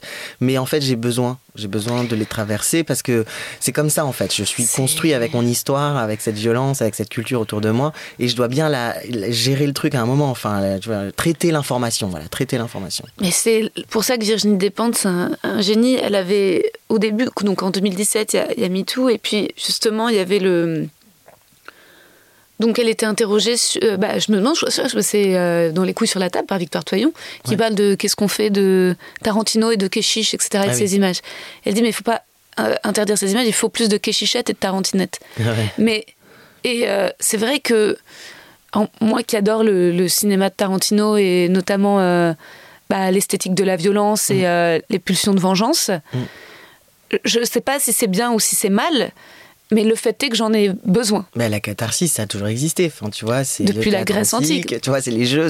Donc euh, le cinéma est là pour ça. Et c'est pour ça que d'ailleurs euh, le film d'horreur euh, ou le film porno sont pas si éloignés. La comédie n'est pas si éloignée. Moi, c'est ça le chemin que je fais en ce moment, de me dire ah oui, en fait, c'est logique d'avoir envie de d'écrire un film de genre, comme c'est le cas en ce moment, en venant de la comédie. Tu vois, comme Jordan Peele finalement qui vient de la comédie. Et, et en fait, c'est évident. Pour maintenant, ça me semble évident, mais j'ai mis tout ce temps à le comprendre parce que c'est Face à une situation qui t'angoisse, que ce soit euh, le racisme, euh, la transphobie, peu importe, euh, la violence, quoi, disons. Et euh, soit tu fais des blagues, parce qu'en fait. euh, Tu désamorces. bah, voilà, tu désamorces, et puis en fait, tu, tu tires le trait, tu tires le trait, tu ridiculises pour reprendre le pouvoir sur euh, l'agresseur, etc. Soit tu, tu vas encore plus loin, au premier degré, dans, voilà, mais ce qui est aussi une mise à distance, en fait. Et faire un- une bête monstrueuse, un alien, ou un tueur en série qui va euh, découper tout le monde, ou euh, un espèce de bouffon, euh, tu vois, qui, va, qui va être très ridicule, et tu vois, et qui va se prendre des râteaux. C'est pas si éloigné, en fait. Hmm. Et, et c'est donc la fiction aussi a, cette fonction-là très importante. Donc la fiction, en effet, le cinéma ou l'imaginaire, mais ou le livre ou voilà. Donc euh, je pense que au contraire. euh, pour le coup, moi, je cherche dans ma vie réelle à sortir de la domination autant que possible. Bon, évidemment, ma place euh, dans la société fait que je domine forcément d'autres gens, que je le veuille ou non. Dès que j'achète un truc, de toute façon, enfin, pas mal de trucs qui ont été fabriqués, que ce soit de la nourriture ou des fringues dans des conditions qui euh, écrasent des gens. Mais euh, disons, dans mes rapports interpersonnels, euh, voilà, je, je- évidemment que c'est au cœur de mes préoccupations, le consentement, sortir de la domination. Mais dans l'imaginaire, justement, je dirais presque, euh, pour pouvoir bien séparer les deux, euh, je laisse beaucoup de place euh, à cet imaginaire-là. Et, et- et parce qu'il ne blesse personne, en fait. Bien sûr. Simplement. Et donc voilà, et donc, euh, donc ces fantasmes-là, je dirais, il faudrait presque les renommer et, rappeler que, qu'ils ont une, une fonction, en fait, de, ouais, de, de réponse, de Mhm. traitement de la violence. Et donc, quand les gens euh, si des gens viennent vous dire ah bah tu vois bien qu'en fait au fond euh, t'aimes ça ou tu voudrais que tu, tu peux répondre ben non parce qu'en fait ces fantasmes là c'est en fait aussi des fantasmes entre guillemets de victime. C'est ça être une Bien victime, c'est devoir encore se cogner le- le- la charge mentale, on pourrait dire, la euh, sexuelle, inconsciente, etc., de euh, traiter encore cette violence. Et, et- et c'est justement, j'ai ces fantasmes parce que je m'en prends dans la gueule, parce que je suis exposé à ces violences, parce qu'il y a un une potentialité de cette violence permanente qui fait que je, je n'ai plus d'autre choix que de l'érotiser à un moment pour, la, pour euh, reprendre le pouvoir, pour la supporter. Donc, euh, et ce ne sont pas les mêmes fantasmes que les trucs que je voudrais réaliser et que j'ose pas faire parce que euh, peut-être euh, j'ai un peu peur ou j'ai un peu honte. C'est autre chose. tu vois. Et je dis pas que c'est simple et et- et- et il y a une ligne qui est très fine parce que ces fantasmes-là peuvent être tellement puissants et c'est ce que je raconte dans le livre à un moment que je, quand je découvre ce fantasme où je rejoue cette scène avec ce prof d'équitation, c'est tellement fort, mais je veux dire dans, dans termes d'excitation sexuelle, qu'à un moment je me dis bah, il faut que j'y aille. En fait, en fait je veux, je veux, je veux le revoir, il faut que je baise avec lui et tout ça. Et bon, assez rapidement je me dis bof, tu vois, je pense Pas du tout. pas du tout. Et il est a priori si, si- j'avais euh, si j'avais déconné, que je m'étais. En tout cas, j'avais cru vraiment que c'était ça. Je pense qu'une fois devant lui, il y a peu de chances que j'ai eu envie de lui sucer la bite, quoi. Peut-être plus envie de, l'égorger ou d'appeler, euh, tu vois, de porter plainte, je sais pas. Bon, je peux pas euh, deviner. Mais en tout cas, il est bon, c'est clairement de l'imaginaire, quoi. Bien sûr. Et donc, mais parfois, euh, il y a des choses qui sont à la frontière et qu'on se dit, ah, quand même, ça peut-être je pourrais le faire. Et d'ailleurs, il y a chacun, chacune est différent et différente. C'est-à-dire, euh, tu vois, par exemple, je dis un exemple à la con, il y a des gens, ils fantasment de faire euh, des, des gangbangs, des partouzes. Bon, bah, il y a des gens qui vont le faire et qui vont aller dans des partouzes, dans des clubs échangistes, par exemple, et d'autres pas du tout, et ou même s'ils s'y retrouvent, ça va tout couper, et en fait, tout ce qu'ils imaginaient de ces scènes de baise avec des inconnus machin, qui est très excitante dans, dans leur tête, une fois sur place, c'est cata, tu vois euh, Jean-Mich, tu vois, avec son pantalon blanc, il veut juste rentrer chez toi, tu vois, donc en fait, euh, je dis pas que parfois il faut passer, et c'est là que, encore une fois, le consentement doit être au cœur de toute relation sexuelle, parce que tu peux aussi penser sincèrement que tu vas être très excité d'une pratique, et en fait, une fois que tu devant la réalité de cette pratique ou de cette rencontre, euh, réaliser que en fait pas du tout. Et Ouais. donc pouvoir toujours dire non et pouvoir toujours changer d'avis, c'est, c'est, et que l'autre en face euh, puisse l'entendre. c'est génial aussi ce que tu écris sur le BDSM. Oui, c'est un peu la, la suite de, de cette conversation, c'est de dire, euh, bah voilà, aussi revaloriser le BDSM, sortir des clichés du euh, SM. Et d'ailleurs, c'est un peu ce que je raconte là, ça s'applique complètement à Fifty Shades of Grey. C'est-à-dire, c'est comment utiliser un, un- des pratiques qui, de- qui sont en fait euh, faites pour être imaginées. Et venir dire aux femmes, particulièrement, parce que c'est ça quand même surtout des lectrices, ah mais vous voyez, c'est ce que vous voulez. Et en Mm. fait, donc en gros, ben, de ce que j'ai cru comprendre, hein, parce que je l'ai pas euh, lu, euh, j'ai pas encore écouté tout le podcast Peut-être de Julie. mais je vais le faire.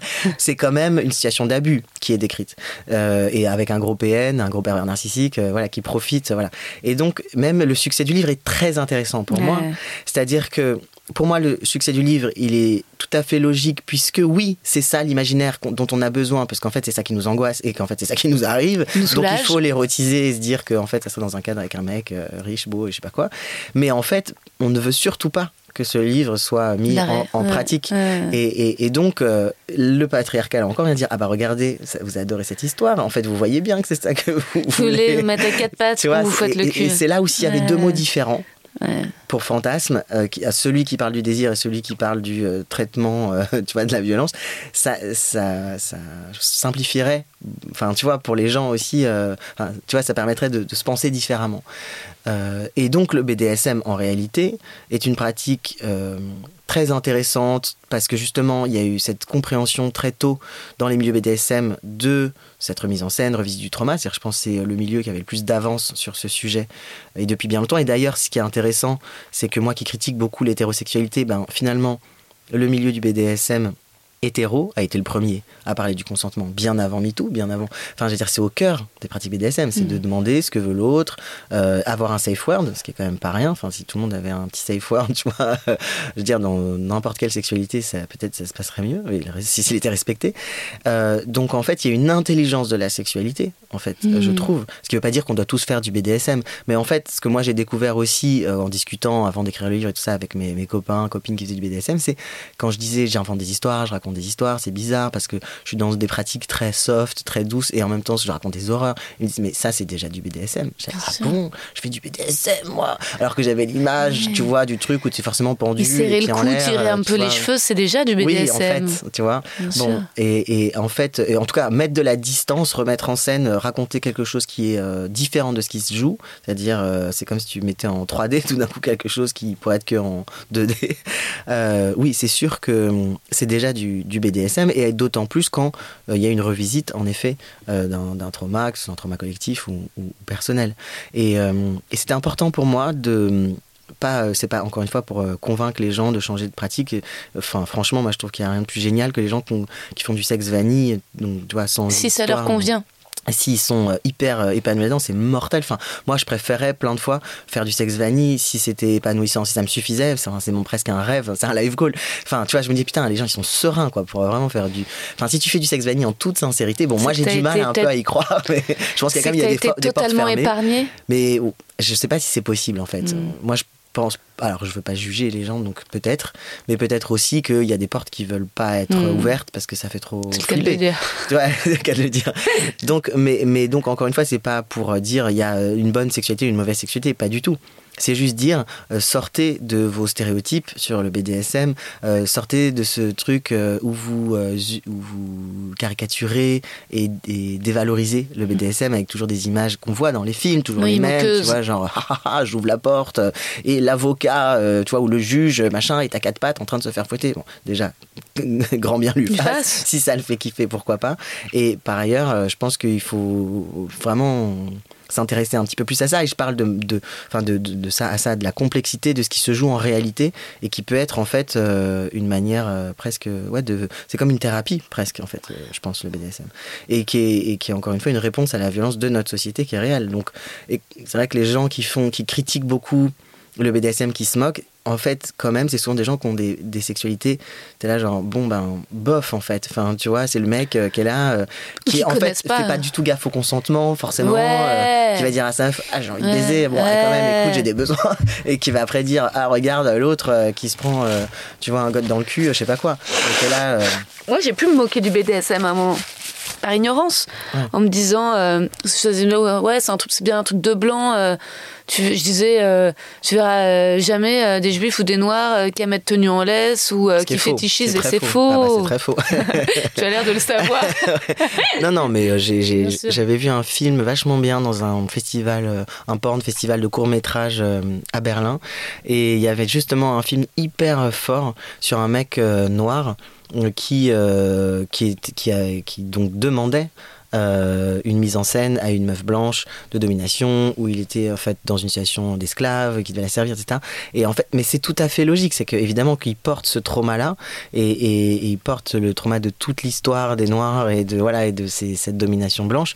Et donc c'est tout à fait euh, logique qu'ils viennent euh, rejouer ça, justement dans un cadre safe, dans un cadre consenti, euh, parce qu'en fait, il vient euh, se débarrasser de son angoisse. Enfin, en tout cas, il vient traiter son angoisse, encore une fois. Et, et- et on m'a raconté des histoires euh, sur les juifs, euh, je peux même pas les raconter ici. tu vois, enfin, tu vois, le, Tu non, mais le fétiche du SS et tout, enfin, je veux dire, c'est pas du tout, c'est évident. Enfin, c'est, c'est trauma- on est traumatisé collectivement, et je pense encore plus quand on est juif. Donc, ça me paraît tout à fait logique euh, de vouloir remettre en scène, euh, tu vois, une, une scène avec un nazi. Et si les, et si les SS ont été aussi fétichisés, c'est parce qu'ils nous terrifient. Tu vois ce que je veux dire? C'est logique. C'est-à-dire, c'est les mêmes personnes qui vont te faire peur euh, que, que tu vas érotiser. C'est passionnant. Euh, Est-ce que je C'est peux trop pas- long. Non, je, je voudrais te retenir pendant des heures, mais je veux, je veux pas rater le moment du questionnaire de Proust. Ah. Alors, alors, donc écrit par Proust. Donc la qualité que tu préfères chez un homme, Ben, sa capacité d'empathie. magnifique. La qualité que tu préfères chez une femme. Son intelligence. Le principal trait de ton caractère. Les blagues, Ce que tu apprécies le plus chez tes amis. leur, euh, leur singularité. le fait qu'ils soient autres et en même temps qu'on se retrouve. Ton principal défaut. Je suis maniaque. Mais non. Si je suis toqué de ouf. J'ai une tasse euh, spéciale, que je veux boire que dans cette tasse, et si c'est un café, non, non. Mais j'ai vu que ma mère était comme ça. Là, je comprends qu'en vieillissant, je deviens marrum. Donc je vais beaucoup chez elle. En ce moment, je l'étudie. Ah, ça, c'est moi dans 20 ans. Celle qui a deux éponges. Tu sais, t'as une éponge pour, la table, une éponge pour la vaisselle. Celle qui a juste sa tasse que personne n'a le droit de toucher. En fait, je suis déjà comme ça. Donc ça, c'est un, un peu, un peu cringe aussi. un peu foireux. Bon, j'ai sûrement des défauts bien plus graves, mais en tout cas, au quotidien, c'est sûr. Ton occupation préférée. Discuter avec des gens que j'aime bien. Ton idée du bonheur. Ça, bah c'est ouais d'être dans une dans une relation, euh, des relations épanouissantes en fait, que ce soit euh, des relations riches et épanouissantes et, être euh, un petit peu à l'abri aussi euh, matériellement, de pas être toujours en train de flipper sur sur la thune et que le monde se porte mieux. Enfin, mon idée du bonheur, elle est à mon avis assez inatteignable. En tout cas, déjà d'avoir des relations saines et joyeuses et multiples. euh, c'est-à-dire d'ordre différent et, où on, est bien avec les autres, c'est vraiment ça le bonheur, je pense. Quel serait ton plus grand malheur? Bah c'est pareil, c'est du coup c'est forcément le pendant, c'est de, de, de, de voir les gens que, que j'aime euh, disparaître euh, ou être euh, malade ou enfin je pense que ça c'est c'est le plus, le plus angoissant. Ouais. Où aimerais-tu vivre? En fait, j'aime vraiment vivre à Paris. j'aime assez bien où je suis. Après, j'aimerais bien avoir un appart encore plus grand et flamboyant. Et aussi une maison de campagne, je suis juste un, gros bourge de merde. qui aimerait bien pouvoir aller euh, faire du feu dans la cheminée, euh, dans une maison qui lui appartient. Donc j'ai quand même des fantasmes très bourgeois. en termes d'habitation, en tout cas. Et, en fait, oui, avoir assez d'argent pour voyager quand j'ai envie, c'est vrai que c'est ça, c'est un, un peu chouette. Ce que tu détestes par-dessus tout bah, la bêtise, je pense vraiment crasse, quoi. Enfin, tu vois, qui va avec l'intolérance, qui va avec euh, la violence. Euh. et ouais, c'est ça, les, les, gens qui, qui n'écoutent pas, c'est très dur pour moi. Comment aimerais-tu mourir? Le plus vite possible, au sens, tu vois, que ce soit pas, que ça traîne pas trop, quoi. Si pas d'agonie. pas d'agonie. L'option sans agonie, si possible. Et enfin, quel est ton état d'esprit actuel? Euh, bon, en ce moment, je suis un petit peu inquiet. Je trouve que déjà pour moi, je suis dans une phase où il y a plein de choses qui ne sont pas, dont j'attends professionnellement des confirmations. ça met beaucoup d'insécurité et le monde m'inquiète énormément. L'état du monde m'inquiète énormément. Donc j'avoue que je suis pas méga optimiste et pas méga serein, mais bon, bah, ça, ça fait partie de la vie, c'est comme ça. Merci Océan. Merci à toi. Et voilà, c'était le brillant océan, si poli, gentil, intelligent. J'adore qu'il ne me donne pas la même qualité pour un homme que pour une femme au questionnaire de Proust. C'est aussi très touchant la fin de l'épisode, son inquiétude sur l'état du monde que je partage, ainsi que l'attente de réponses professionnelles que je partage aussi. J'ai un casting très important mercredi. J'ai du mal à ne pas me mettre la pression car ça pourrait vraiment être le rôle de ma vie. Si ça marche pas cette fois-ci, je me dis qu'il faut peut-être que j'arrête définitivement les castings. Je vous raconterai la suite. J'espère que vous n'avez pas remarqué un léger dans le son au début de l'épisode. On aurait pu parler encore pendant des heures avec Océan sur plein de sujets comme le porno, car au final, j'avais beaucoup appris avec l'un dans l'autre. Oh, j'ai pas coupé euh, le petit moment de morve, euh, mais bon, comme ça nous avait fait rire, voilà, j'ai laissé. J'ai aussi euh, laissé le moment où je suis un peu cringe en parlant de mon copain comme d'une lesbienne avec une bite.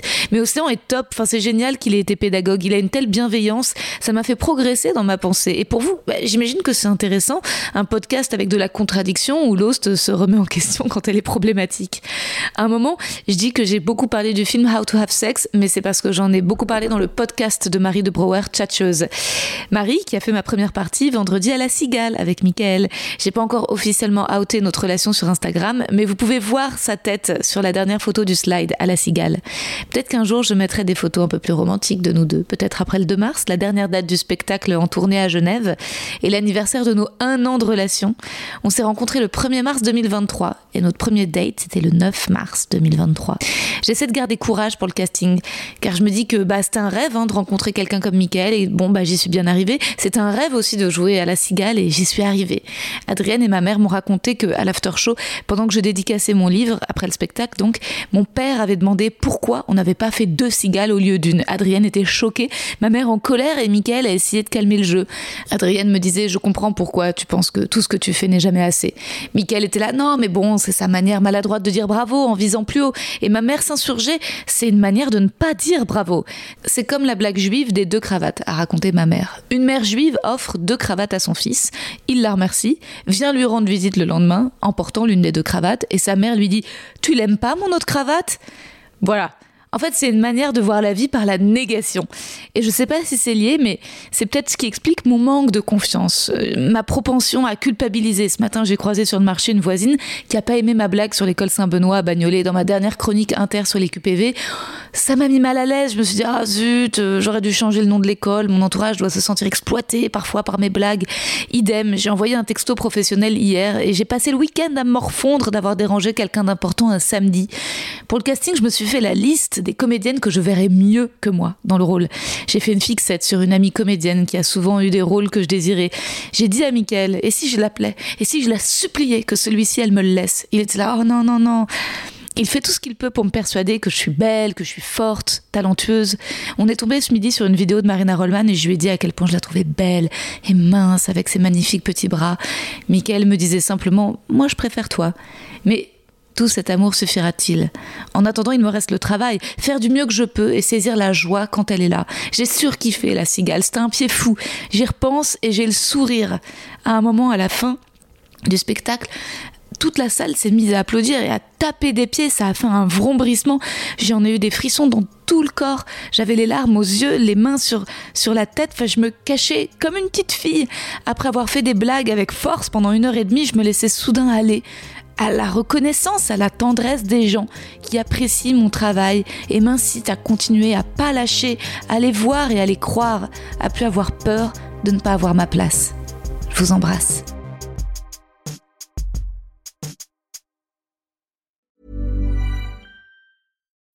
When you need mealtime inspiration, it's worth shopping Kroger, where you'll find over 30,000 mouthwatering choices that excite your inner foodie. And no matter what tasty choice you make, you'll enjoy our everyday low prices, plus extra ways to save, like digital coupons worth over $600 each week. You can also save up to $1 off per gallon at the pump with fuel points. More savings and more inspiring flavors make shopping Kroger worth it every time. Kroger, fresh for everyone. Fuel restrictions apply. Vous avez aimé cet épisode? N'hésitez pas à le dire en faisant une petite story, en taguant mon compte et celui du podcast, at que je veux ken sur Insta. Vous pouvez également soutenir mon travail en venant voir mon spectacle, en lisant mon livre et en commentant sur YouTube les replays vidéo de mes chroniques sur France Inter. Je suis tous les mardis dans Zoom Zoom Zen. Merci, bisous.